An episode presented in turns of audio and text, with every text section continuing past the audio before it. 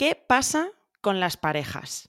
Tanto si ahora estás en una como si lo has estado, este capítulo te interesa, porque vamos a hablar de algo que es muy nuestro, muy humano, las relaciones, pero sobre todo y en concreto hoy, de las relaciones sexoafectivas, creo que le podemos llamar así. Socialmente y en general hemos asumido como válido un único modelo sexual y tenemos muchísimas ideas erróneas en las relaciones eh, personales y en las relaciones concretamente sexuales.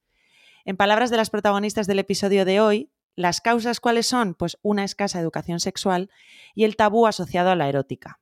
Ellas son psicólogas y su formación de sexología les otorgó los conocimientos adecuados para entender la sexualidad como una esfera positiva, cultivable y placentera, también en palabras de ellas, que me ha encantado esta definición. Pero además también se dedican a guiar a personas que pues no encuentran la manera de dar solución a un problema sexual personal suyo o incluso de pareja. Estoy hablando de nada más y nada menos que del centro Borovil. Ellas están en Bilbao, son vecinas mías, eh, y hoy, están, hoy están con nosotras Lola y Estela, ¿no? Eso es. Pero también tenéis a una tercera compi que se llama Juncal, y estas tres magníficas profesionales están unidas por un, único objetivo, ayudarte a que vivas tu sexualidad y relaciones de manera satisfactoria. ¿Cómo estáis, chicas? Bienvenidas al salir de consulta.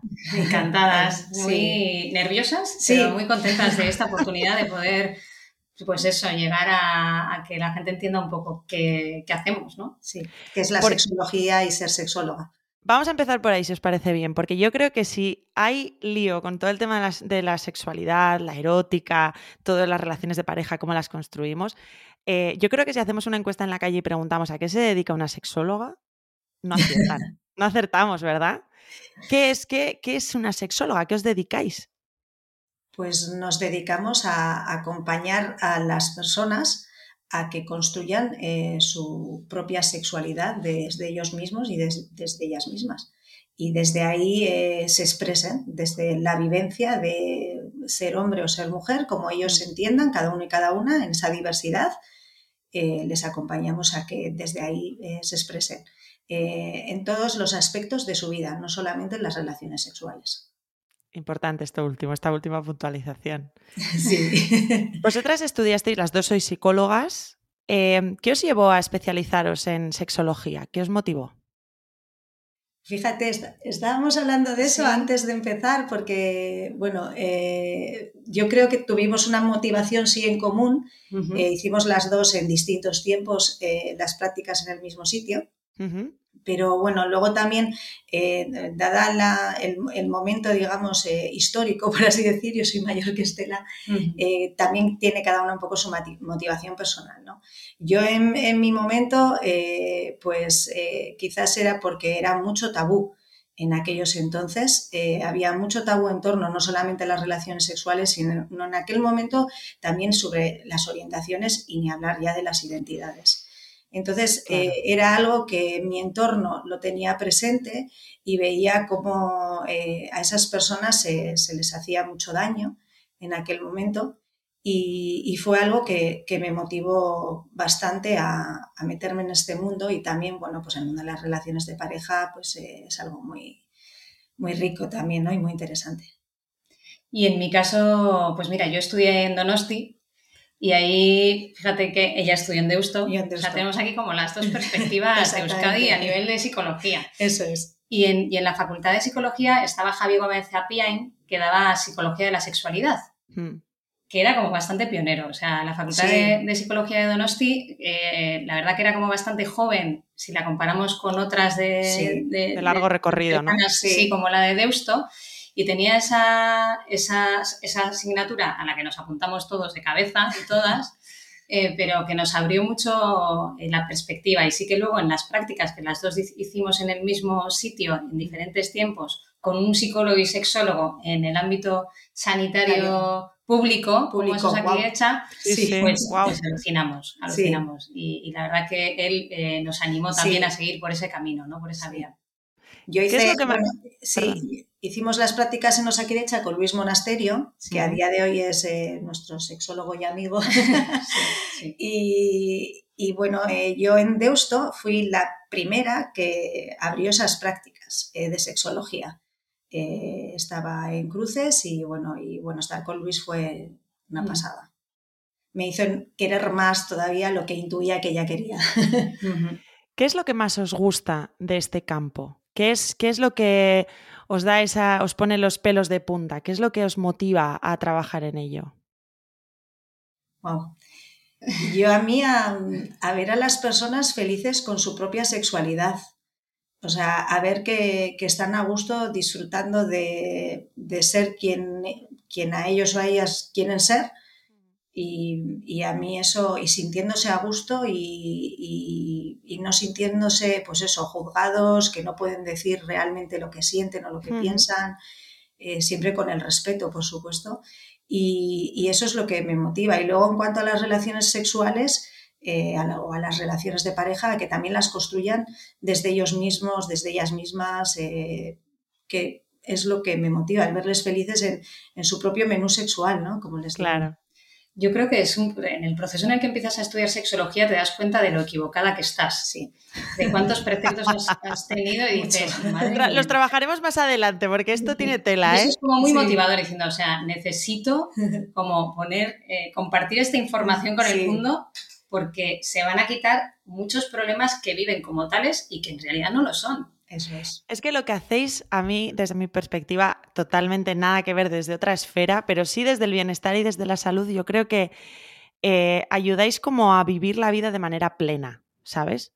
O sea, al final em, yo pienso que no hay una vida plena si no estás tú en tu tranquilidad, en tu, no sé, te sabes relacionar bien con el mundo, no tiene por qué ser perfecto, ni mucho menos, pero sí que te sabes mover, ¿no? Sabes lo que necesitas, sabes leer, sabes interpretar, ¿no? Y al final esa esfera del sexo, de la sexualidad, de las relaciones de pareja, yo creo que, bueno, creo no, es que ha sido muy tabú, ¿no? Por ejemplo, ¿recibimos suficiente educación sexual? ¿Sabe? ¿Pensáis vosotras que sabemos lo suficiente sobre esto a nivel social? Aquí hay que hacer matizaciones. Sí. Aquí hay que hacer matizaciones. Matiza, matiza.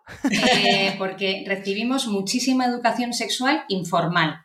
Desde el minuto cero en cuanto nacemos, incluso antes ya hay, cositas que se están moviendo alrededor, ¿no? A nivel familiar, en el contexto, que ya van marcando un poco eh, qué estamos entendiendo por cómo vamos a relacionarnos con esa persona y esa persona con el, con el mundo, eh, porque es sexuada y eso lo marca todo, lo cambia todo. Entonces, eh, la verdad es que recibimos mucha educación sexual desde ese primer entorno que es la familia informal, y esa es ingente. Y luego pues llegarán eh, pues, los amigos, las amistades, eh, bueno, pues el contexto se va ampliando, incluso las redes sociales. Pero lo que es educación sexual formal, no recibimos apenas. Pero eh, Estela, ¿a qué te refieres con, con... ¿Me puedes poner un ejemplo de esto que acabas de contar? ¿De educación sexual informal? Sí. Vale. Eh, pues mira, desde eh, la ropa que elegimos para vestir a los niños y las niñas en función de su sexo, ¿vale? De su genital. De, su, de, su, de, su, de su, cuerpo, ¿no? Eso Les etiquetamos, les ponemos un nombre y les ponemos una, una, los clasificamos, les atribuimos unas características y les tratamos de una manera y les, eh, si les, si les acariciamos más, en esos cuidados también estamos enseñando que son dignos y dignas de ser queridos.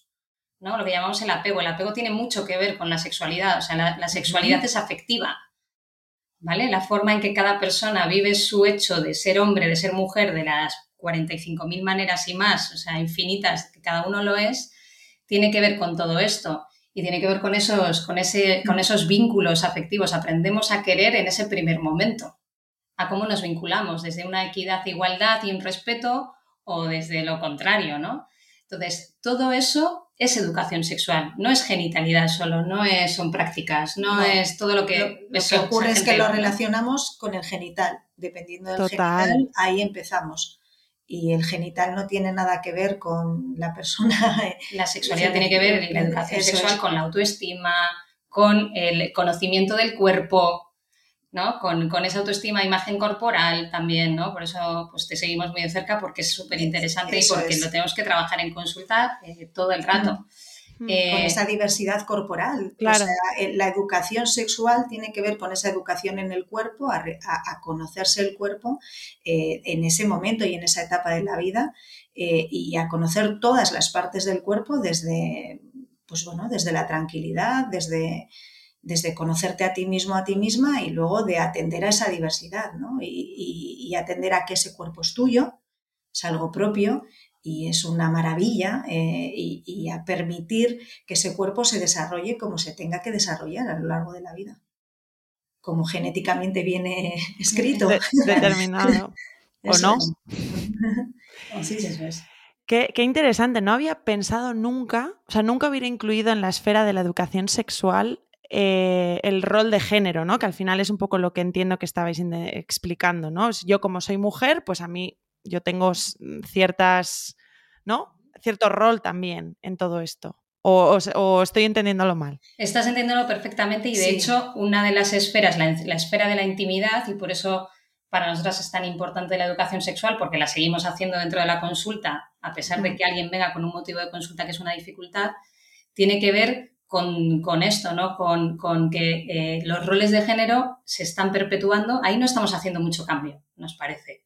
O hay cambios que no están siendo los más adecuados para una real, real igualdad, digamos, o un, un adecuado entendimiento entre las partes, las que sean, ¿no?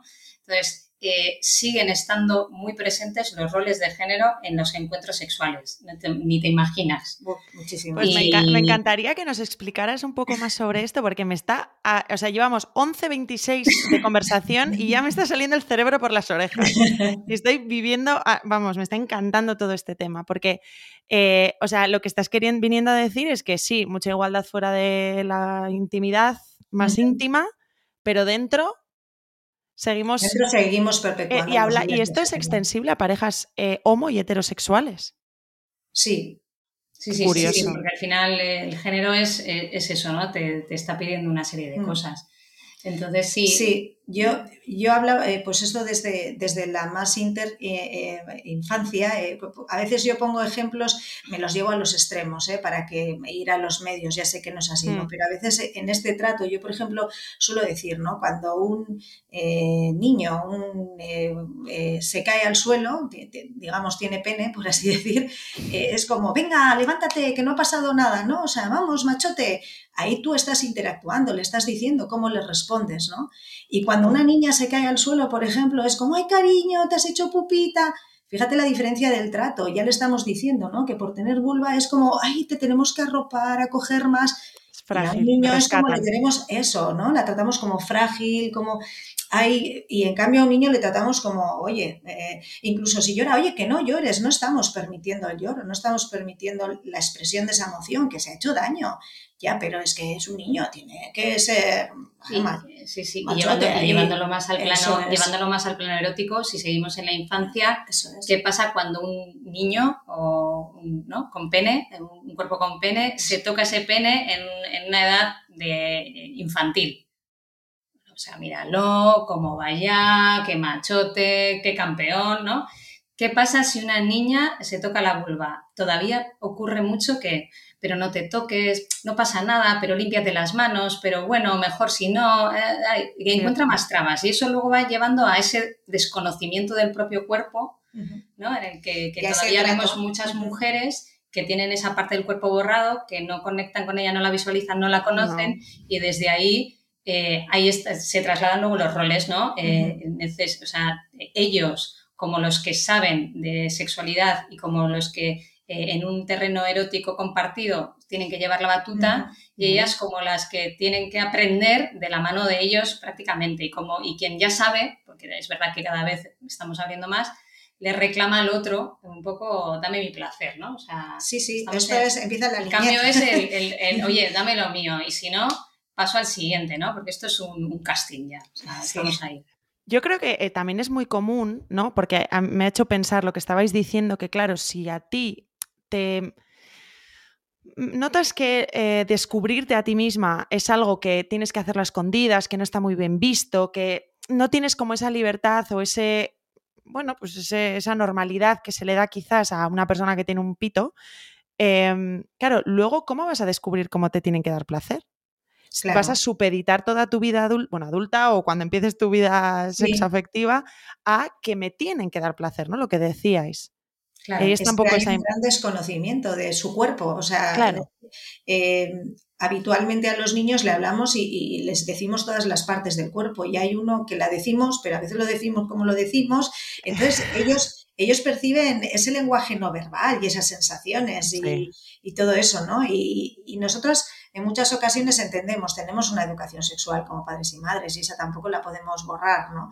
Pero ahí está en un poco también el explicar, ¿no? Y, cómo te encuentras o cómo estás. El niño lo que va a entender es que tú de esto también hablas, o sea, al final está ahí, ¿no? Y también expresar, no lo sabemos todo, de todo no hablamos, eh, hay cosas que no nos gustan, no nos disgustan, pero pues eso se puede hablar también, ¿no? Y se debe hablar. Yo, yo, creo que se debe hablar, porque al final es eso, que ellos perciben todo lo que dices, pero también lo que, lo que no estás diciendo, ¿no? Que es que es súper importante. Y ya en el plano, o sea, ya en materia, ya vamos, vamos al sexo. Estamos hablando de las relaciones, eh, ya que hablabais de placer, em, ¿sabemos hacerlo bien en general? ¿Qué os encontráis? O sea, ¿sabemos dar placer y recibir placer? Porque al final. porque decimos, vaya pregunta, o sea, esta tiene mucha tela para cortar, ¿eh? O sea... Bueno, pues, pues tenemos, tenemos todo el tiempo Lo primero que te diría es a qué te refieres con hacerlo bien. ¿Qué es hacerlo bien? ¿Qué, qué, están haciendo en tu mente esas personas? No, me refiero a que, a que yo cuando, cuando escribí esta pregunta estaba pensando en que, por ejemplo, para mí em, el sexo es muchas cosas, pero una de las cosas que es, desde luego, es dar placer y recibir placer. O sea, es como dejarse llevar. O sea, es, una, es un estado que no se consigue con muchas cosas en la vida.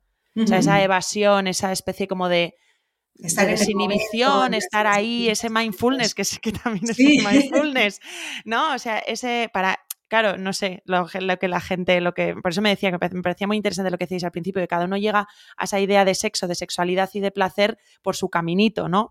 Y a veces no llega a todo el mundo al mismo sitio, pero yo me refería más a eso, porque yo tengo la sospecha, ¿no? Pues al final tú vas hablando con mucha gente, con muchas amigas, experiencias propias, experiencias ajenas, que sobre todo las mujeres eh, tenemos una idea de lo que es el sexo quizás diferente a, la de los, a las de los hombres, entendiendo mujer, mujer con, con vulva, hombre, hombre con pita. Vamos a perder, sí. Ah, me refería a eso más que nada. O sea, si, si pensáis que la gente consigue esa satisfacción de verdad esa evasión, esa... Pues eh, hmm, en También estoy dispuesta a En consulta, ¿eh? vemos es que es complicado, pero... Es verdad que nosotras ya tenemos sesgo, ¿eh? Porque claro, estamos acostumbradas a ver lo que no funciona en consulta, pero la gente viene con la dificultad. Pues os reformulo la pregunta. ¿Cuáles son las principales barreras que se encuentran vuestros consultantes respecto a esto, por ejemplo, con el disfrute? Pues dada esa educación sexual que tenemos, donde nos hablan de que las relaciones sexuales están muy centradas en el genital, en el encuentro con, eh, de genital con genital, en la obtención del orgasmos, de orgasmos, pues lo que más viene a consulta está muy relacionado con que ese genital no funciona como debería de funcionar o no responde como debería de responder. Mm. Y también hay una consulta muy presente que es también el tema del deseo sexual, ¿no? O sea, eh, porque pues ahora la, educación sexual, esa informal que días de la que recibimos, es que todos tenemos que estar deseosos a todas horas, ¿no? Y tener como mucho deseo y muchos encuentros entre genitales con muchos orgasmos. Estoy exagerando, pero para que me entendáis un Bueno, pero va por ahí, yo creo. Va por ¿eh? ahí. Entonces, esa es la educación sexual informal que estamos recibiendo y como claro está, cada uno somos como somos y vivimos en la circunstancia que vivimos, en la etapa vital que vivimos y a lo largo de nuestra vida tenemos tantos cambios, pues obviamente en muchas ocasiones eso no encaja en el discurso de esa educación sexual eh, tan, informal y tan dañina, porque nos está haciendo mucho daño, no nos permite vernos a nosotros, no nos permite ver nuestro momento, no nos permite ver nuestra etapa, no nos permite ver nuestra circunstancia, solamente tenemos que cumplir, ¿no? O sea, es como duraciones, tiempos, cuantificamos, o sea, claro, y como a eso no llega no sé, depende, porque hay gente que le puede pillar en buen momento y entonces llega eso, pero como no, pues entonces todo eso viene a consulta. Sí, el, objetivo del juego, de la experimentación y del placer no está, no está tan presente el placer desde el inicio, sino que solo sirve un placer que es el, del orgasmo. Entonces ese está todo pensado para conseguir eso y si no lo consigues es como no, no, no, haber, no has hecho nada, no, no, Exacto, entonces suspendido, eh, no pasas el examen y ya está. Y ya está. Y, eso y has podido disfrutar un montón, pero... Solemos hacer la analogía de que hay gente que va con tanta ansiedad anticipatoria como si fuera a, una OPE, o sea, a la OPE de su vida de, bueno, de esta tengo trabajo fijo para siempre o nada, ¿no? Sí. Y llevo un montón de tiempo preparándome para ello. Eso es. Pues eh, de verdad que los nervios a veces eh, se pueden asemejar mucho, ¿eh? Esa ansiedad se puede asemejar mucho a una posición. Porque cuando no lo consigues es muy duro, ¿no? Y hay veces la reacción de la otra persona también es muy, es muy negativa. Es que hablabais de la falta de deseo y em, me ha venido a la cabeza también esa situación ¿no? que se puede dar en parejas, que dices, pues que relacionamos la falta de deseo con que ya no te quiero o que algo va mal. Y por lo que estáis diciendo, sobreentiendo que no tiene por qué ser así. Que la falta de deseo puede ser algo intrínseco mío que estoy. porque es mucho, mucho de cabeza también. Claro, es que el deseo es algo muy subjetivo, o sea, el deseo es algo muy personal. Eh, sé que, que, nos repetimos mucho, pero también esa educación sexual informal nos dice que el deseo es de una única forma y manera. Es como algo espontáneo algo instintivo y bueno, eso es un tipo de deseo, ¿no? O sea, que, suele surgir más cuando se dan unos factores determinados, ¿no? Pero eh, bueno, puede estar en un momento dado muy presente en tu vida, en una circunstancia o a lo largo de una temporada, pero no siempre está presente y estamos como esperando a que llegue ese deseo. Y claro, eh, habitualmente nuestra vida no está tan en esos factores, ¿no? En esta vida que estamos como locos, corriendo de un lado para otro, haciendo 5.000 cosas, es bastante complicado que este deseo eh, venga y llegue a casa, ¿no? Te llame a la puerta, toc, toc. Como el cartero llama dos veces, ¿no? Nunca mejor dicho. que estoy aquí, venga, ¿no? Es ahí sobre encima de la mesa y tal. Por pues es más complicado. Esa es la imagen un poco de deseo, ¿no? Que tiene la gente, la, cinematográfica de te cojo, aquí te pillo, aquí te mato, encima de la mesa, la, harina, toda, toda pasión y el día no hay tantas super escenas ¿no? de, de, Hollywood. Eso es. Me falta la escena de recogerlo todo. Sacarte harina del sujetador. hacer inventario de eso es de, tenemos que comprar esto, ¿no? una pasada. no, pero, pero ¿eh? que también puede pasar. Hombre, a ver, y que igual eso, igual eso no es lo que te gusta tampoco, o sea, quiero decir, pero eh, recogiendo un poco lo que habías dicho, el, el, deseo entonces se puede eh, no hay que dejar que llegue, o sea, no hay que esperar siempre que llegue así, en plan, como decimos ahora, pero entonces se puede trabajar el deseo. hay que trabajar. Hay que trabajar. De hecho, e, ese deseo espontáneo sí que existe. Eh, hay muchos deseos. Cada persona tiene su manera de desear porque estamos diciendo que cada sexualidad es única y mm. entonces el deseo es diferente en cada uno. Nos motivan diferentes cosas. Hay cosas en común porque vivimos en una misma cultura y es verdad que ese contexto también influye mucho pero eh, hay que buscarlo. Al principio de la relación es la novedad, la, necesidad de buscar al otro, ese deseo de fusión, la sorpresa, eh, el enamoramiento, si quieres, todo, eso aviva el deseo y sí que aparece de manera espontánea. Con el tiempo, pues hombre, ya no hay novedad, ya, ¿no? ya, hay, que seguir trabajando y haciendo cosas.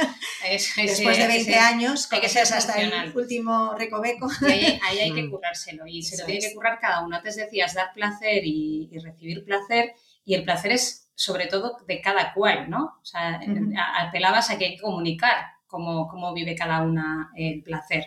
Y el deseo, pues pasa un poco lo mismo, ¿no? Conocer un poco cuál, cómo es tu deseo, cómo se mueve, qué te mueve a ti e ir a buscar esos estímulos, ¿no? Si a ti te pone eh, o te eh, conectas más con tu deseo el irte a la pelu, por decir algo, ¿no? Y, luego te sientes genial. te sientes genial. Eh, pues Ni lo dudes. con gente, salir por ahí, eh, poner distancia con tu pareja, ¿no? Me voy el fin de semana y luego nos reencontramos.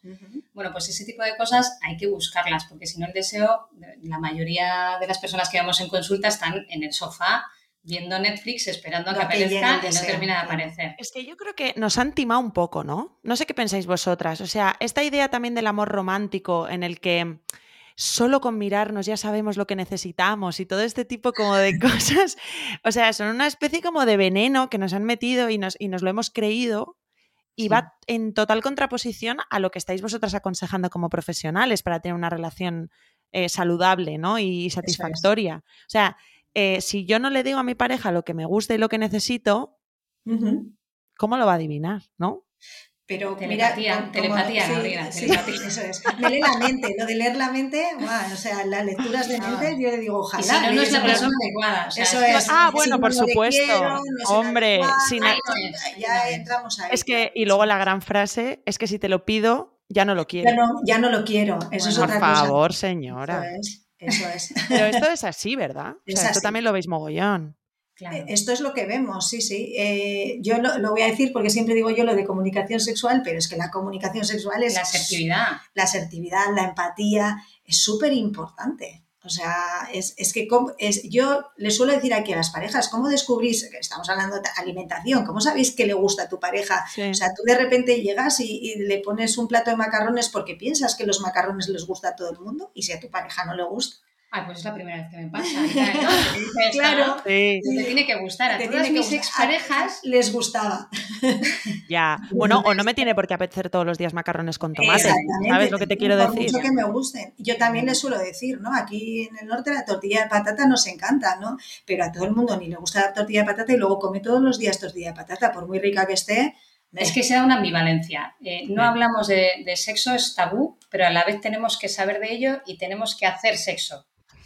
Entonces, eh, desde ahí, a ver, ¿qué hacemos? O sea, porque tenemos que no hablar sobre ello, incluso mientras está eh, sucediendo ese encuentro, Sí. tenemos que adivinar lo que necesita el otro. Tiene que, esta palabra que a nosotras cada vez que nos la dicen en consulta, o sea, nos recorre un tal que es fluir, tiene que Uy. fluir. Sí.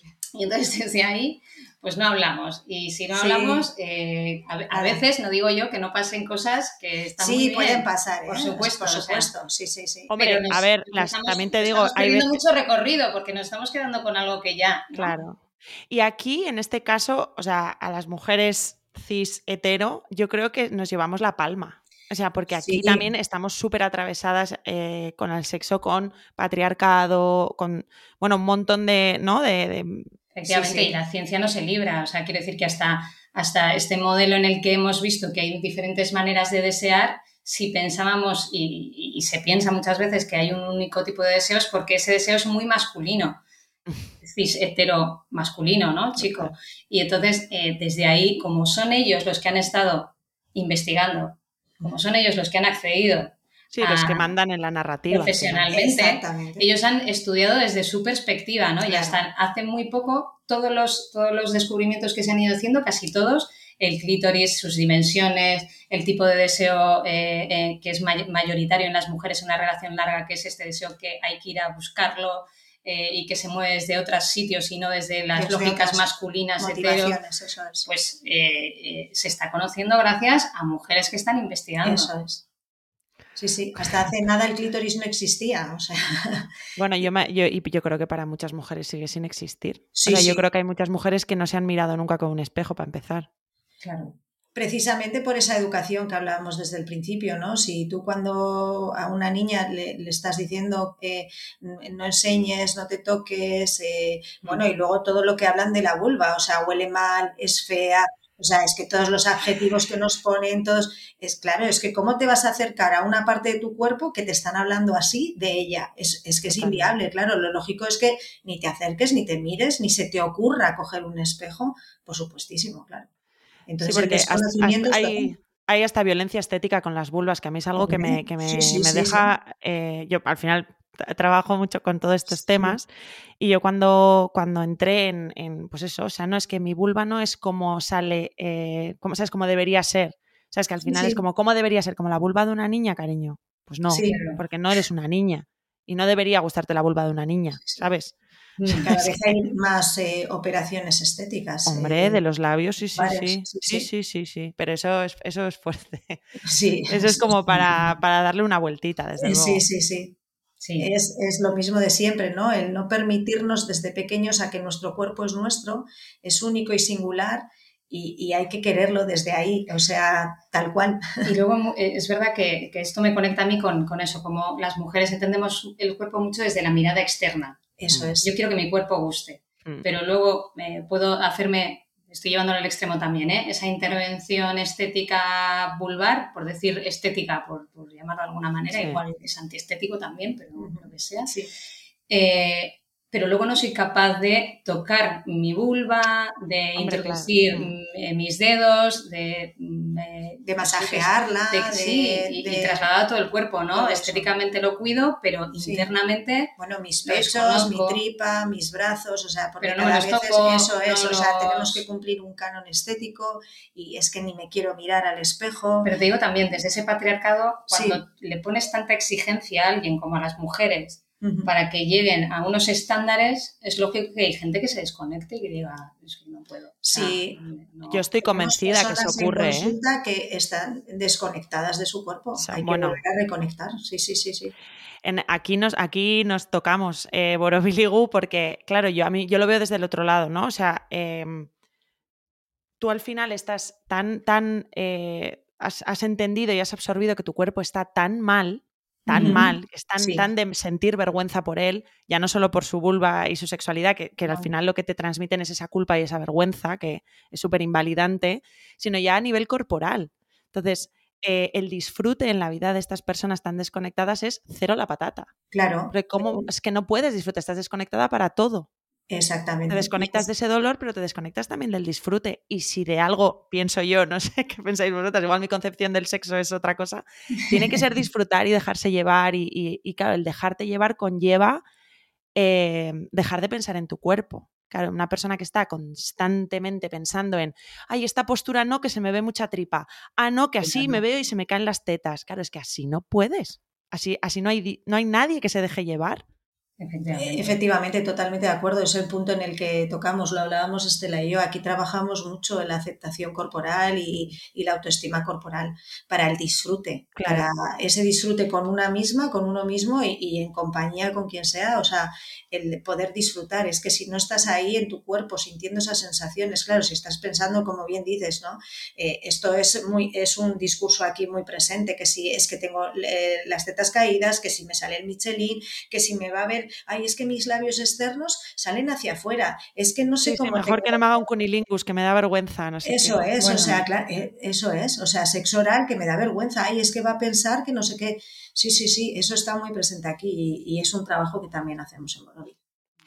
Yo creo que os voy a lanzar la pregunta del millón. Hemos hablado de, de, disfrute, de sexualidad, hemos hablado de parejas, entonces me es inevitable preguntaros qué opináis de eh, el sexo sin... Si puede existir sexo sin amor o amor sin sexo, entiendo que sí, ¿no? Pero a veces esa pregunta del sexo sin amor es, utopía, es realidad. ¿Qué pensáis? Wow, sí, es, que amor, a ver, claro, sin amor eh, igual, igual, tenemos que debatir aquí también. También ¿eh? nosotras, quizás. Sin, amor, seguramente sí. Sin afectividad, ah, claro, depende de cómo definamos amor. Sin afectividad, no. O sea, sí que hay una tendencia ahora, ¿no? Decías tú a sexo, afectivo. Esto de sexo afectivo para nosotros es como un oxímoron, porque si es sexo es afectivo y, a veces afectivo no es sexo. No es sexo, vale, Entonces, ¿cuál, sería, ¿cómo sería la mejor manera de definirlo? Sexual, sexo. Sexual, ya está. Hacemos educación sexual, no sexo afectiva, porque es como bien dice, en lo sexual hay afectos.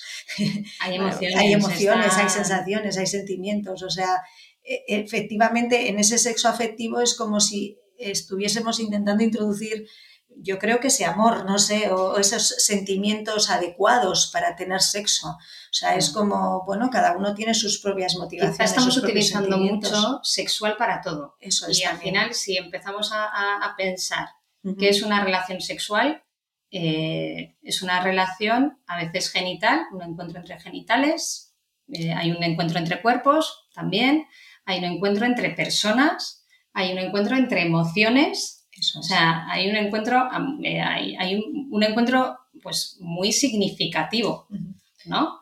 Eh, en el que uno no se puede colocar ahí, eh, pues, o sea, sin, poner algo de sí mismo, de sí misma a nivel emocional. Lo está poniendo desde el principio cuando hay una atracción, es una emoción, cuando hay ¿no? la excitación, un deseo, que, deseo que, también es una emoción, o hay una parte de emoción. o sea, eh, Eh, lo otro sería, bueno, pues ya llegaremos a, los encuentros con robots. Claro, eso es. Y es que a veces les digo, ojo, es como si artificial. disociaseis, ¿no? Le digo, o sea, que. Mi pregunta va por ahí. Mismo y, de repente vas al encuentro sexual y a ese que sale le dices, venga, tengo que tener, yo qué sé, erección, vulva lubricada, eh, tengo que sentir no sé cuántos orgasmos, tengo el arriba, abajo, oral, eh, anal, mm. no sé qué. O sea, es como, digo, y ese que se disocia va allí, pero claro, todo lo mm. que te ha pasado a lo mejor durante ese día o durante esa etapa, no pasa nada, ya te, lo sacas y venga, vas y ya mantienes la relación erótica. Sí, hay veces que tiene que ver con, eso, con un con un, algo muy físico que sientes o incluso a veces con el ego. O sea, tiene, al final creo que tiene mm. casi siempre que ver mucho más con cada uno la decisión, desde la motivación que sea, de llegar a ese encuentro sexual que con el otro. Sí, eso que tenemos que ser, yo creo que ya sinceras. O sea, que no tanto tiene que ver, eh, o hay una parte del otro, pero hay, mucho, mucho, mucho de uno mismo y de una misma. Eso es. Es que yo creo que ahora hay una tendencia a, a eso, a no, si no, si solo es sexo. Ya. ¿Sabes? Eh, ¿Cuánta gente no ha vivido ahí, no? no, no, si es que solo somos follamigos, ¿no? Este término como horrible, donde no, es que solo es sexo. Eh, y, hay gente que defiende eso. Eh, o sea, mi opinión, mi experiencia personal y las, las de mi entorno es que estás implicándote. O sea, yo no, no puedes llegar a ese nivel de intimidad física sin que haya algo emocional. Igual, no es, igual no es que quieras tener una relación con esa persona o que estés enamorada, pero hay algo, es que si no, no puedes. ¿no? Si no, pues lo que decís vosotras, con, con un robot o, o, con un muñeco hinchable, pero Claro. Eh, totalmente de acuerdo, claro. O sea... el, disfrute compartido, compartido además une mucho. Entonces, eh, pues si, si, tienes a alguien con el que quedas solamente para tener relaciones sexuales, ahí estáis teniendo, ¿no? En, ese, en esos momentos estáis compartiendo algo, ¿no? Si hay una amistad y sobre esa amistad se decide también que de vez en cuando o con la frecuencia que sea se tienen encuentros, pues adelante. Pero sí que es verdad que pues bueno, venimos de un modelo eh, ya caduco, ¿no? De, primero hay que tener una relación estable y luego ya pasamos a, las a la parte íntima, a los encuentros íntimos. Y eso se ha roto.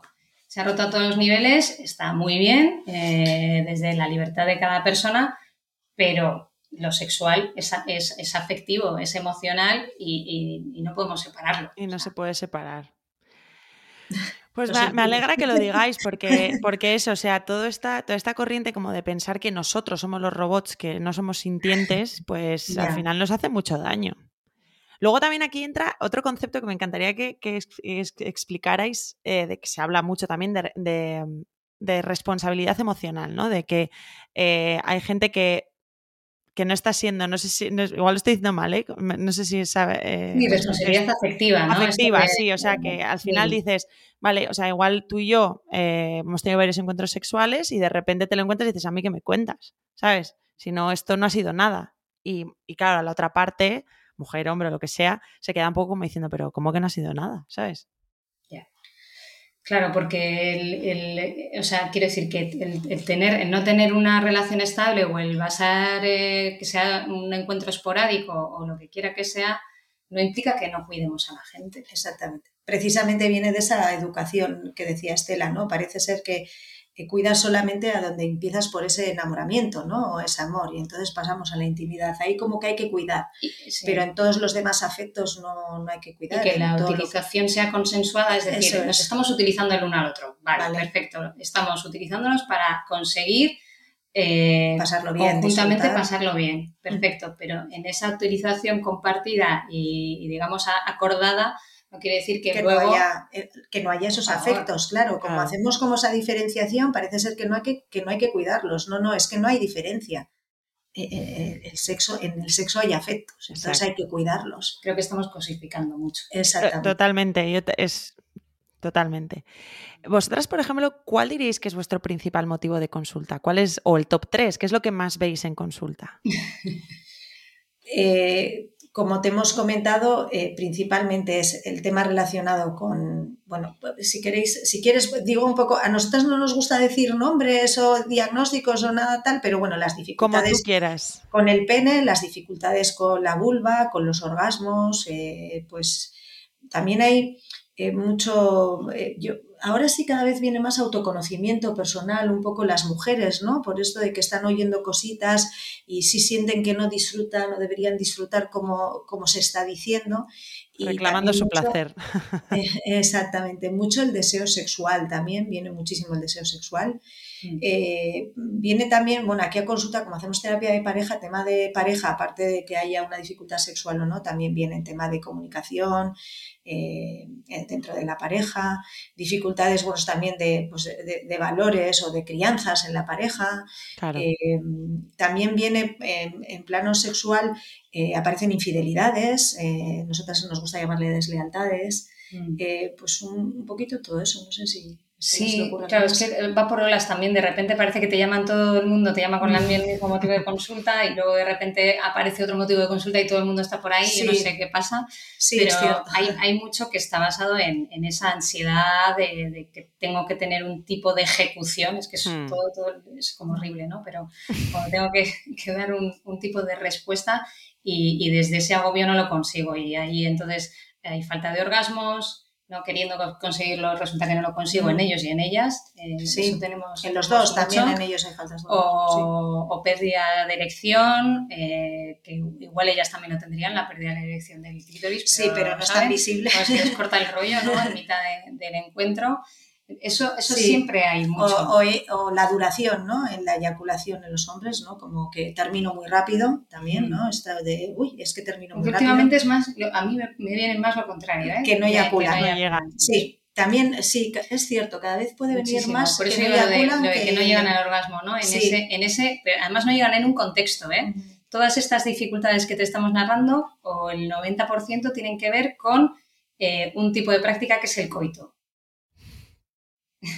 Coito ah, que hay más sexo aparte del coito, chicas. entre, hombre y mujer o entre hombre y mujer, ¿no? Porque eso, eso no lo hemos hablado, pero eso es fuerte. ¿eh? Claro, es que es cierto. es que todo eso viene en torno a que eh, solo tenemos relaciones sexuales de penetración. Bueno, bueno, bueno.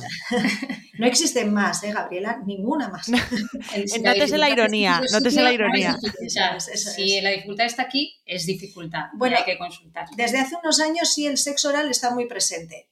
O sea, en el, digamos en este, como lo suelo llamar, como pasos a seguir, eh, el guion, el, guion a seguir, hace bastantes años el sexo oral todavía era un poco como, y esto no, no, está muy bien, ¿no?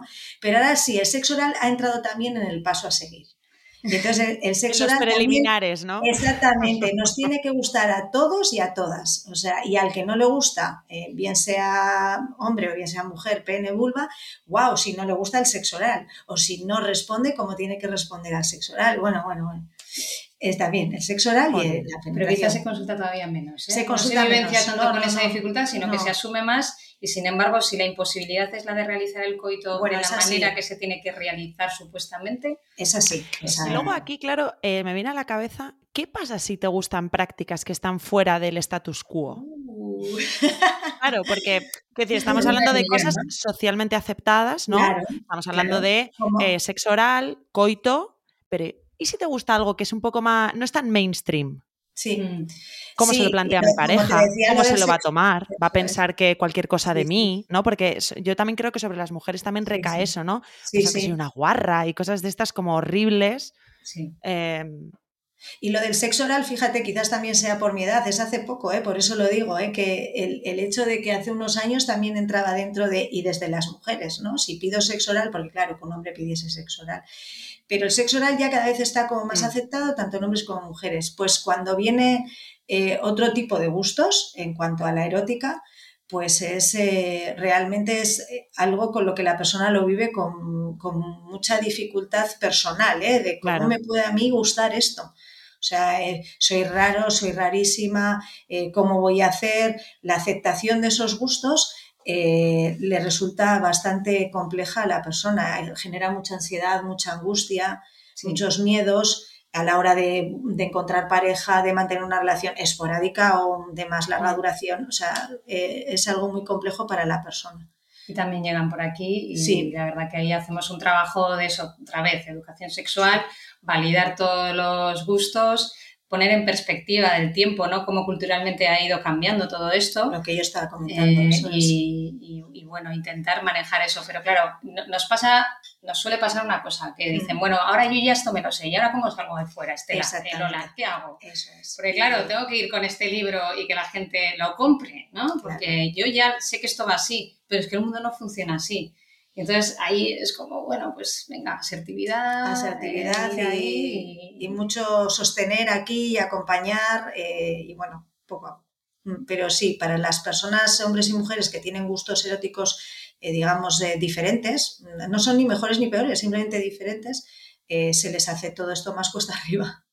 Me lo imagino, me lo imagino, porque, eh, pues eso, o sea, es que eh, cualquiera en su, no sé, en su recorrido con todo esto, igual ha experimentado esos momentos de, al revés, ¿no? Esos buenos momentos de decir, jolín, he encontrado a alguien que, sí. que conectas súper bien, que hay como esa, lo que hablabais, ¿no? Esa, que puedes comunicarte a nivel de preferencias sexuales, qué cosas te gustan, qué cosas no, y hablas y tal, y, personas que no, que no, con la que es difícil. Quiero hablar de algo que le habéis tocado un poco por encima. Antes decías, Estela, em, que no, pues que el sexo se define con que puede ser el encuentro de dos cuerpos, con. ¿no? Pero ahí estaba yo pensando, vale. Entonces, eh, estos límites que estamos poniendo para la definición de lo que es sexo, digámoslo así, también lo ponemos en los límites de para lo que una pareja es infidelidad o deslealtad. O a veces no los ponemos, pero es como un acuerdo tácito del que no se habla. O sea, ¿a qué me refiero? Situación. Yo tengo una pareja, en este caso yo soy heterosexual, un hombre, ¿no? Eh, que tiene una amiga con la, a la que le cuenta todo, con la que se desahoga, con la que es muy cómplice con todo eso, ¿no? Se están escribiendo todo el rato, hablan por teléfono, pasan mucho tiempo juntos, no hay nada, no hay nada que sea referente al sexo, digámoslo así. Eh, y en cambio tenemos la otra situación, ¿no? Tengo una pareja que está de vacaciones con sus amigos y en la mitad de una borrachera va y se acuesta con, una chica. Hay mucha gente que consideraría el primer ejemplo como no una infidelidad, pero el segundo sí. Entonces, este, este tipo de situaciones eh, os pasan en consulta, ¿cómo las abordáis? ¿Nos podéis dar un poco de luz a lo que consideráis deslealtad, no? Os hago unas preguntas de contestación larga, yo soy consciente, ¿eh? pero, pero sí que me gustaría saber vuestra perspectiva, porque yo creo que es algo que tiene mucha amiga. Es que hablar de, eh, vamos a decir infidelidad, que la, gente que esté, nos esté escuchando nos entiende mejor, nosotras hablamos de deslealtad porque cuando se forma una pareja, eh, damos por hecho que esa pareja va a ser, eh, se va a construir bajo la monogamia y la exclusividad. Eh, y en ningún momento desde el inicio de la pareja hablamos de qué pareja queremos ser y cómo queremos ser, en todos los sentidos además. Este es uno. Pero este es como, pues sí, nos emparejamos y ya está. O sea, es algo que no lo hablamos. Y de repente ocurren cosas y eh, sentimos que esa persona nos ha sido infiel. Pero claro, ¿qué es ser infiel para cada uno? ¿Qué es ser desleal? Si eh, eso lo hablásemos desde el principio, iríamos poco a poco, por supuesto, eh, en cada momento y en cada etapa de la pareja, ¿no? Hablando de qué es eso que yo siento que es que me vas a ser desleal como pareja. Pero como damos por hecho que esto va a ser así desde el minuto cero que inicia la pareja hasta los años que dure, el tiempo que dure la pareja, pues entonces claro, estos como llegan los acuerdos tácitos, eh, no hablados, no escritos, no dichos en, en, ningún sitio, aparecen cuando, por ejemplo, pues eso, cada uno puede ser para personas que tenga esa amiga tan íntima y para otros eh, que mantenga una relación sexual. Para otros un simple beso, una mirada, un, un tomar un café. Claro, es que no, no lo sabes si no lo hablas con tu pareja, si no construís qué pareja queréis ser en este sentido juntos. Qué importante. Aquí en consulta, eh, Estela y yo lo comentamos muchas veces, eh, tenemos esos casos y son casos muy duros porque ambas partes están sufriendo mucho.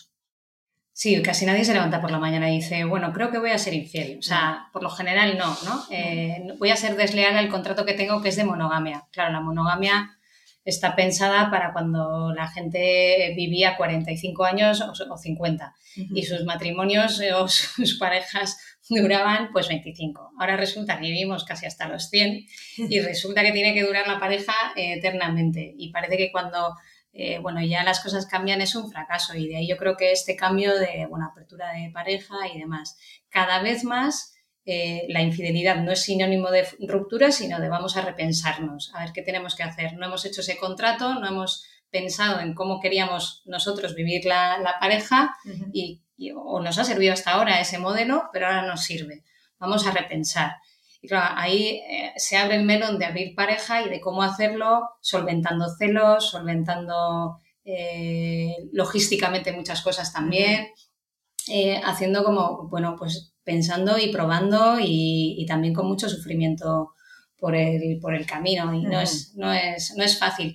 Sí que es verdad que, que cambia en ese ejemplo que has puesto, el primero, si la, eh, la persona, mi amiga, es del sexo por el que yo mayoritariamente me siento atraída, o no, si es que solo me siento por uno o soy bisexual. Claro, pues claro, claro. Eh, yo que soy hetero, si tengo una amiga eh, que estoy todo el día hablando con ella, pues de hecho tengo, una hermana que, que, tengo una relación muy estrecha, pues hombre, genera a veces este celos, pero celos como tranquilos, ¿no? De, bueno, pues, pues ya está, pues ya sé que tienes esta relación. Ahora, cuando es del otro sexo el que yo puedo tener interés, uff, cuesta. más, cuesta más, ¿no? Pero eso hay que hablarlo, hay que hablarlo mucho y, yo creo que funciona mucho otra vez la comunicación. Oye, mira, me estoy sintiendo así. O sea, yo sé que, no te puedo decir, obviamente, es tu, tu amistad, eh, tenéis esa relación, eh, cada relación con cada persona, pareja o no, es diferente, eso también eh, eh, hay que decirlo. Pero me siento de esta manera, sin querer condicionarlo, pero siendo sincera. O sea, también no, tenemos por qué ocultar. Igual somos poco modernas, pero, pero bueno, es que hay veces que tenemos sentimientos poco modernos que van en contra o sea, nuestros, nuestros sentimientos van por un lado y, nuestras concepciones morales y éticas van por otro. Es que me lo has quitado de la boca, es que es la moralidad. Porque, mm, o sea, que, que por defecto las relaciones que tengamos sean monógamas, es como para darle una vuelta, ¿eh? Sí. Porque mm, yo, por ejemplo, la típica chorrada, ¿no? Eh, nada, te vas a casar, ya no vas a follar con nadie más. Y es como, ¿sabes? Es, es, em, ahí hay mucha, mucha amiga detrás, hay mucho jugo detrás.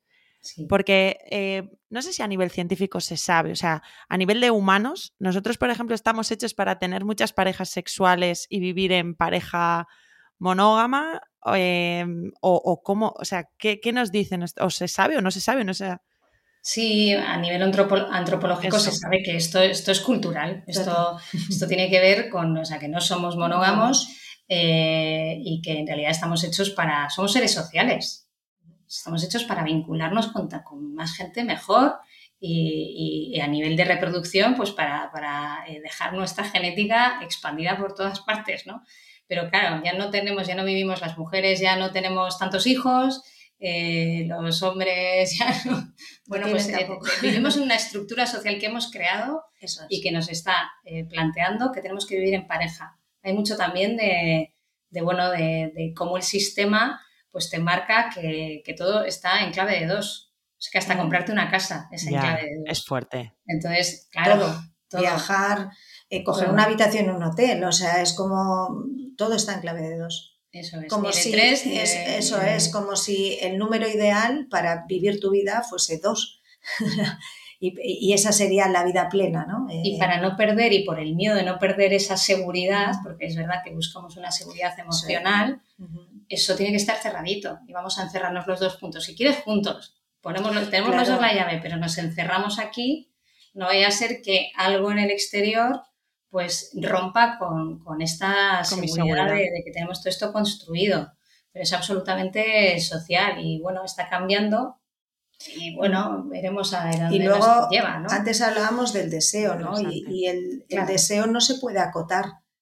Eh, o sea, desear toda tu vida la misma persona. O sea, es como. Es que el romanticismo en esto ha tenido mucho que ver, porque en otras culturas o en otras épocas, pero contemporáneamente en otras culturas, eh, los matrimonios tienen otras motivaciones. Entonces nos casamos, pero luego tú tienes tus amantes y yo tengo mis amantes. Y aquí todo el mundo contento. Y la motivación, de, las dos cosas, la motivación del matrimonio en otros momentos históricos era diferente. Ahora es eh, el matrimonio es por amor. O sea, ya, claro, ponemos esa connotación desde el principio, fíjate, claro. Ahora el matrimonio es Disney. Se casaron y fueron felices para siempre. Exactamente. Yo siempre digo la misma chorrada. Ojalá les hubieran grabado después cuando tuvieron hijos, ta, ta, ta. A ver si seguían comiendo perdices, ¿sabes? Porque ahí es cuando empieza realmente ese trabajo del que estáis hablando. eso es. Entonces, eh, que eh, sería fundamental en esa educación sexual que, recibimos desde pequeños que nos hablasen a construir parejas, no a, ser la pareja esta que hay de referente, ¿no? sino a construirte como pareja, a elegir qué pareja quieres ser eh, y luego, bueno, pues la posibilidad de que haya diferentes parejas o no. Habrá, habrá gente que es más monógama por sí misma o por sus intereses, motivaciones. En ese momento. En ese momento. O sea, es que esto no es que la monogamia, no, no, la monogamia es tan válida como el resto de opciones. Es una opción más. Bueno, y que no hay, y que como todo en la vida, o sea, la naturaleza, hay una constante que es el cambio. O sea, quiere decir que, que, tú no tienes por qué elegir ya qué es lo que va a pasar con tu vida. Mira la de vueltas que da, la de situaciones en las que te ves envuelta. Por ejemplo, em, ¿podríais dar consejos para alguien que nos esté escuchando y que esté en ese proceso de, mm, de haber descubierto una deslealtad y decir, y que está escuchándoos y diciendo, ay, aparte de pedir cita con vosotras, que se puede perdonar de verdad una infidelidad. Es que solemos hablar de, deslealtad, de esa infidelidad como una traición, pero hay otras traiciones. Quiero decir que hay veces que eso es lo que más nos llama la atención, pero ¿qué está pasando a otros niveles? Es decir, que hay otras cosas que también son traiciones. Yo qué sé, pues que, que no me apoyes en, en este emprendimiento que quiero hacer y que tú me pongas todas las trabas del mundo y me digas que no. Pedazo de traición. ¿Pero eso eh, socialmente va a tener una repercusión para ti? No. Eh, socialmente te van a penalizar si tú has sido la que ha cogido y ha roto esta familia, ¿no? O ha roto este, este acuerdo. Entonces, eh, bueno, mirar también un poco y hacer autocrítica y decir, bueno, yo también he sido desleal a este contrato que tenemos en otros términos o no. Eso por un lado. Y luego por otro, pues, pues bueno, hablar mucho, abrirse al cambio ver un poco qué, está pasando ahí. Sí, yo, fíjate, eh, pienso en, eh, claro, a la persona que le han sido infiel eh, está en unas emociones muy, muy potentes. O sea, el que ha sido infiel está en sus propias emociones, porque ahí se genera mucha culpa. O sea, y la culpa es muy dolorosa también. Pero claro, el, al que le han sido infiel no ve nada, o sea, solo ve el que le han sido infiel. Entonces, en ese momento eh, eh, tiene eh, tanto todo, ¿no? Tanto miedo, tanta rabia, tanta angustia, se siente tan pequeñito, tan pequeñita. O sea, es. yo consejos no doy consejos, porque cada persona es, un, es, es única. Entonces, pero el, estar y el escucharse, ¿no? Eh, tanto el uno como el otro, en ese momento, el ver qué están sintiendo, qué, les dicen todas esas emociones, porque las emociones nos hablan de nosotros mismos, ¿no? Y nos hablan de, como decía Estela, ¿no? De, de, qué he hecho, cómo lo he hecho, dónde he estado, ¿no? Porque muchas veces al que le han sido infiel pone el foco en el otro. Tú lo has hecho, tú tal, tú tal, tú esto, tú lo otro, y entonces tú tienes que hacer todo lo posible para que yo me arregle. A ver, no, no, esto es todo lo que estás sintiendo es tuyo. Cada persona vive una infidelidad eh, de un modo o manera, eh, a unos niveles u otros. No hay, hay emociones ahí que se pueden ser más habituales unas que otras, pero cada uno, esto no es primero vas a sentir tal, luego tal, no, no, cada uno lo siente como lo siente. Depende también pues cada persona, lo que decíamos antes, lo que considere infiel o infiel, eh, en qué momento de su vida esté, en qué etapa. Eh, hay que buscar apoyos. Hay, que, ver, buscar apoyos y lo que pasa con la infidelidad muchas veces es que no se lo cuentan a nadie más. Sí. Da mucha vergüenza, da mucha vergüenza, ¿no? Porque, al final es, como, ay, es que como pareja, pero luego se, pondera muchísimo eh, eso y hay otras muchísimas cosas que me parece muy interesante lo que habéis dicho que no, eh, ¿Tiene alguna explicación? ¿Le dais alguna explicación? ¿Es algo judío-cristiano? O... Exacto. Es, eso, ¿no? Sí. La culpa de todo la tiene las religiones.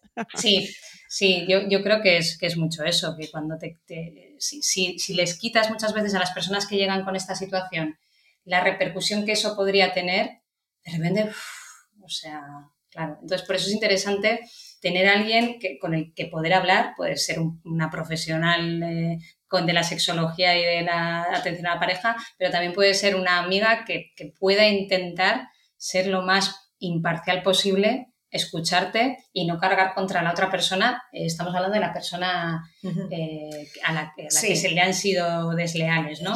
Y al que ha sido desleal, pues también eh, nosotras vemos muchísimo sufrimiento. En sí, sí, hay mucho sufrimiento porque, porque ve a su pareja sufrir y porque se siente súper culpable. Lo que decía Estela, no te levantas una mañana diciendo, venga, hoy voy a ser infiel. Sí, no, le voy, hoy le voy a joder la vida a mi pareja. Exactamente, eso es. Voy, a, hacerle sufrir a mis hijos, a mi familia, a mis padres, a todo el mundo. Eso es, no, no, no, ahí se genera también mucho daño. Porque venimos con ese precepto de para siempre, para todo Claro, es que es precisamente eso es. Yo decía, jo, ¿cómo no van a sentir fracasos si les están diciendo que desde el momento que te vinculas con una persona y por amor, esto es para toda la vida y no va a ocurrir nada? Entonces, en el momento que ocurre algo, es un fracaso. Eh, y lo viven desde ahí, desde el mm. fracaso más absoluto de su relación de pareja, ¿no? De cómo me ha podido hacer esto, cómo hemos podido pasar por aquí, eh, qué, estamos haciendo, ¿no? Y entonces, bueno, si nos educasen de otra manera, veríamos, pues eso, que el deseo nos acota y que esto hay que hablarlo y que hay que comunicarse mucho para ver eh, qué, pareja quieres. Y mm, como despedida, os pediría eh, habéis hablado de la importancia de construir buenas relaciones, de la comunicación y, de todo esto. ¿Cuál habría un decálogo o unos consejos? Ya sé que nos gusta dar consejos, ¿no? Pero como qué cosas te van a acercar a construir una buena relación si las haces. Hemos hablado de las que te alejan, ¿no? La no comunicación, ¿eh? pero ¿cuáles te acercan? ¿Cuáles son los ingredientes de esa receta de la buena relación? Desde luego la comunicación a mí me parece algo fundamental, o sea, como ese ingrediente. Y, Una comunicación adecuada, Sí, en la que se valide. De, calidad, porque yo iba a hablar de asertividad, de empatía, o sea, no cualquier comunicación es, sino esa comunicación de escucha, de escucha activa, de empatía, de eso, de asertividad, eh, yo creo que es un ingrediente básico yo creo que también ahí hay que conjugarlo con una expectativa realista de, lo que es una relación de pareja. O sea, tenemos muchos pájaros en la cabeza, me parece. Entonces, eh, cuando rebajas las expectativas y ves la realidad, lo que pasa es que las parejas tendemos a no hablar de lo que está pasando dentro de nuestra pareja. Y entonces idealizamos lo de los otros y sabemos nuestras miserias decimos, eh, esto no lo puedo contar, pero si realmente nosotras que tenemos acceso a esa trastienda, mm. vemos que cada pareja es un mundo y que muchas parejas están sufriendo eh, internamente o que están aspirando a ser de una manera que no van a ser. O sea, que, que, que estás aspirando a que tu pareja te despierte con un beso y con el desayuno hecho en la cama, por decir algo, y te frustra no tenerlo, ¿no? Y dices, bueno, es que, a ver, vamos a mirar a la pareja que tenemos delante vamos a mirarnos también como somos, que estamos eh, aportando a esta relación y vamos a generar expectativas que sean realistas a quienes somos, aceptar a quien tenemos por pareja Qué importante es eso. Y, y, desde esa aceptación estar abiertos al cambio. También se puede pedir, se pueden pedir cambios, eh, si estamos dispuestas a hacer cambios también nosotras. Eso es. Porque ellos tienden a pedir más encuentros sexuales y ellas más afectividad. Pero cambios, fíjate, nosotras hablamos aquí siempre de objetivos factibles y los cambios tienen que ser factibles también, porque son súper frustrantes, ¿no? Y, incluso, fíjate, hablando de la comunicación, hay personas que tienen mayor habilidad a la hora de comunicar y menor habilidad. También una habilidad eh, en la medida que esa habilidad se puede aprender a ello, pero aún así siempre hay esencias, ¿no? Entonces, tampoco hay, gente que el tema de la comunicación es algo que les resulta costoso, ¿no? Y a veces en las parejas también se pide, no, pues hablemos de todo, es que no se trata de hablar de todo, se hablar trata bien. de aceptar a tu pareja y comunicarte desde ahí. Yo cuando digo comunicación no es ahora, venga, vamos a sentarnos, vamos a hablar de todo, vamos a ser asertivo, escuchativo, empático. No, no, vamos a aceptarnos a nosotros mismos y a comunicarnos desde ahí siempre desde lo adecuado, lo sano y queriéndonos. Que, es que cuando formas la pareja no conoces a esa persona. es que, te juro que lo estaba pensando, estaba diciendo, pero qué fuerte, o sea, somos unos inconscientes. O sea, estamos aquí dándolo todo, o sea, y realmente no hacemos las preguntas que hay que hacer, ¿no? Con esa o no hablamos de las cosas porque dices, parece como que si hablas de algunas cosas te estás poniendo... Os pongo un ejemplo que es una tontería. Yo cuando me casé, me casé en separación de bienes. Y he recibido bastantes, bastantes, en plan, pero ¿y eso lo hablas? ¿Y eso cómo llegas a, plantearlo? yo pensando, a ver, ¿no? O sea, quiero decir, porque aquí por, defecto te casas en gananciales. Entonces, bueno, pues es algo que como pareja lo hemos hablado y pensamos que es lo mejor para la familia, tarará, ok si nadie si hay otras personas que lo hacen al, diferente, pero son, son, temas como que todavía mucho sector de la población le parece como que, pero eso no se habla, ¿no? Eso no se toca. Incluso que yo también estoy en separación de bienes cuando vas a algún sitio y dicen separación de bienes. Parece que te quieres menos. sí, como que te quieres menos y dices, mm, no. O sea, yo encima lo hice a posteriori porque después de un tiempo lo hablamos, lo decidimos y lo hice a posteriori, que encima es como, jo, pues sí, ya está. Y es como, sí, realmente te miran como si no te quisieses, no confiases en menos, él. Totalmente. muchísimo, lo hemos hablado, y, pero vas a, pues eso, es, que, es que hace poco, pues eso, a firmar algo y es separación de bienes. ¿Estáis en separación? Es que además como que te lo eh, preguntan. Sí, que creo que he leído mal, no puede ser. Sí, he leído mal. Es, sí, separación de bienes. Separación de bienes, separación de camas y no pasa nada. no pasa nada. Pareja, separación, de habitaciones y no pasa nada. Cada uno construye su pareja como más a gusto esté. Pero eso, pero por ahí. Eso yo creo que eh, ya es totalmente opinión personal, pero yo creo que en parte la gente eh, vive mucho, o sea, no tiene esas relaciones, no construye esas buenas relaciones porque hay un montón de aspectos de la relación que es como, de esto no hablamos, ¿no? Porque no vaya a pensar la otra persona que le quiero menos o que eh, no sé, es como, yo, tengo, casos a mi alrededor de, parejas que no están casadas y que han tenido niños. Está todo el mundo esperando, parece que te quieres menos porque no te cases, o asumimos ciertas cosas que también las tenemos como en el, en el, en el imaginario colectivo de, de, lo que es amor y lo que no es amor, de esa idea del amor romántico, por supuesto, de Disney a tope, pero, pero no es verdad, es que es todo, todo paja. Mm. Sí, Ir eh, contracorriente cuesta, o sea, ir contracorriente cuesta mucho y, en, sexualidad y en, eh, relaciones está completamente atravesada la cultura y lo que se entiende porque está bien y está mal y ahora es esto, mañana será otra cosa, pero es, eh, esa vivencia es que no, es imposible que sea libre, siempre está atravesada por lo que van a, va a pensar el otro porque te tienes que, ¿no? tiendes a relacionarte con otros o incluso a solas también, por si esto está bien o está mal. Lo que estoy haciendo con mi propio cuerpo a solas también, ¿no? También, sí, sí. Entonces sí, sí, la verdad que pesa muchísimo. Y una vez que lo quitas, de repente, uff, sí, la gente Vives de manera más plena. Mm, Muchas gracias, chicas, por, por estar eh, hoy. Eh, ha sido una auténtica maravilla. Eh, nos queda un montón de cosas en el tintero, así que no, no descartamos una parte 2. Por lo menos por mi parte, la invitación está. Pues cuando quieras, recogida la invitación. Ellas, os lo recuerdo, son Centro Borovil, están en Bilbao. ¿Trabajáis de manera online? Se me ha olvidado preguntároslo. Sí. También, trabajan de manera online, por si no nos estás escuchando y no te puedes desplazar a Bilbao y, piensas que te pueden ayudar a vivir de manera más plena tu día a día, pues ahí las tienes. Puedes consultar su web www.centroborovil, las dos con B, por cierto, .com, porque para nosotros Borovil es, es muy, muy conocido, pero igual no, de, aquí, de aquí hacia afuera no. Eh, nada más, muchísimas gracias, chicas. Ha sido un auténtico lujo y un placer contar con vosotras. Muchas gracias a ti. Hemos disfrutado mucho de este ratito. Ya menos nerviosas, que estabais nerviosas al principio. Menos nerviosas. Y ya nos sentimos más eh, tú a tú. Ya como consulta. Ya como consulta, sí. Al salir, pero Exactamente, exactamente. Pues nada, muchísimas gracias una vez más y a ti que nos escuchas, te espero el próximo domingo con un tema súper interesante. Gracias.